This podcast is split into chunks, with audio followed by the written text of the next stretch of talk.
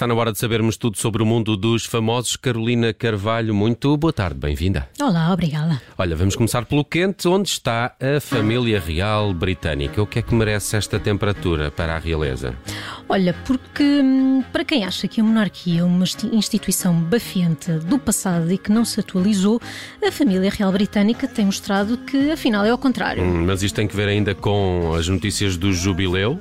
Do jubileu, propriamente não. E as celebrações só regressarão lá para junho. Mas a efeméride foi pretexto para dar a conhecer uma série de novidades que até já aqui foram referidas. Pois já ouvimos dizer que Camila será coroada rainha consorte e que, quando for, for rei, o príncipe Carlos vai viver no palácio de Buckingham. Precisamente, Bruno.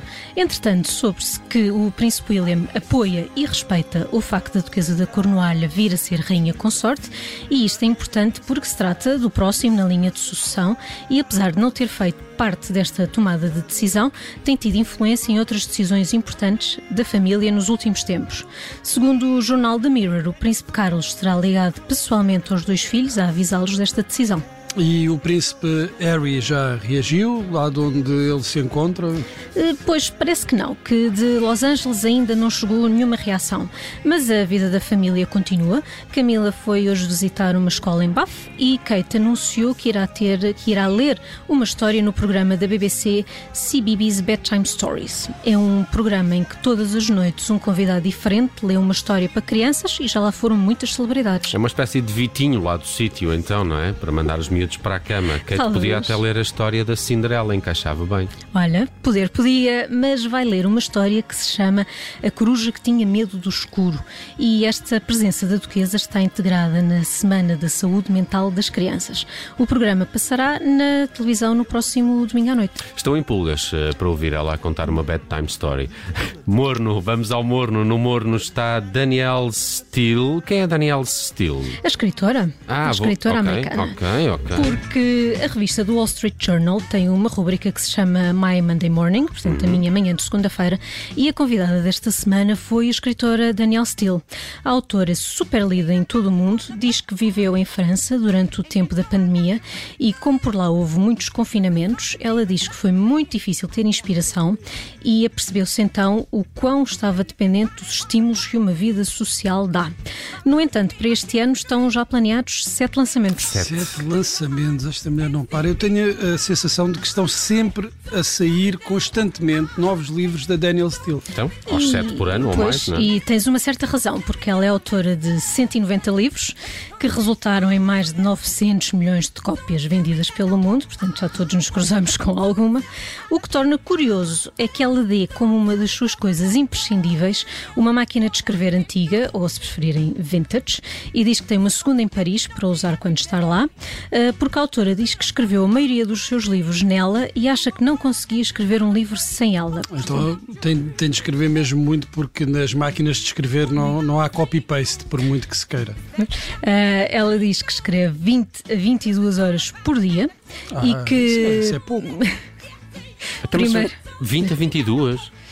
Pois não sei como é que é feita esta média, porque ela diz que primeiro está escrita e só depois as outras coisas todas que ela tem para fazer, nomeadamente responder a e-mails. Uh, diz que gosta que o escritório seja uma divisão, a divisão mais pequena da casa e que seja acolhedor e que normalmente trabalha em cinco ou seis livros ao mesmo tempo. Epá, mas só lhe sobram para aí duas ou quatro horas por dia, não é? Pois, e ela diz que dorme em média 4 a 5, portanto, pronto, há de haver aqui uns dias em que ela não trabalha, uh, não escreve as 20 horas. Uh, diz também que não bebe café, não bebe chá, nem bebe álcool. Desinteressante. Pronto, mas tem um vício que não larga mesmo, que é o tabaco, e queixa-se que na Califórnia não se pode fumar em lado nenhum e que as pessoas que fumam são mesmo insultadas pelas outras. Contudo, aos 74 anos, diz que o exercício físico uh, continua a ser a corrida. Olha, eu acho que ele devia correr mais e escrever um bocadinho menos. E dormir também. Só, só naquela. É só, só, só, só estou preocupado com a saúde lá um bocadinho, Daniel. Muito bem, vamos ao frio. No termómetro do frio de hoje está Zendaya. Zendaya. E a notícia é boa, só não está no frio porque não se trata da verdadeira Zendaya, mas sim de uma versão da atriz em cera. Então é a nova celebridade do Museu Madame Tussauds. É mesmo, Bruno. A notícia é de hoje, mas a figura só vai ser revelada na próxima sexta-feira. Quem avança é o Daily Mail, que diz ainda que a atriz posou para os artistas do museu em 2015, mas não sabemos quanto tempo a peça demorou a ser feita. Epá, mas já há imagens, dá para perceber se ao menos está parecida? Olha, já há imagens, eh, eu vi e acho que está muito parecida. Ela tem o cabelo apanhado e um fato rosa-choque de blazer e calças. Portanto, vai se destacar eh, na perfeição na Awards Party Zone, que é a zona do museu onde vai ficar a morar e onde vai ter como vizinhos eh, outras personalidades de cera, como Dwayne Johnson, George Clooney, Ellen Mirren ou mesmo Angelina Jolie. Ela tem, tem sido vista em Londres, ela é norte-americana, está a viver em Inglaterra. Pois, uh, Nelson, os fãs que quiserem ir ao museu ainda correm o risco de se cruzar com a própria da Zendaya. Uh, é que ela namora com o também ator Tom Holland, que é natural da capital inglesa, e o jornal conta até que o casal comprou recentemente uma casa em Londres e que tenciona instalar-se na cidade. Não, mas porquê não vêm para Lisboa? Realmente? A gente vem para Lisboa. Está tão na estes moda. tipos, ah, pá, Não gostam de para sol. Londres. Ah, Londres No está sempre verão. nublado. caramba. E é com a atriz Zendaya que vai ter figura no Museu de Cera Madame Tussauds que fechamos o termómetro de hoje com a Carolina Carvalho. Amanhã, por volta desta hora, ficamos a saber mais notícias do mundo dos famosos. Obrigado, Carolina. Obrigada.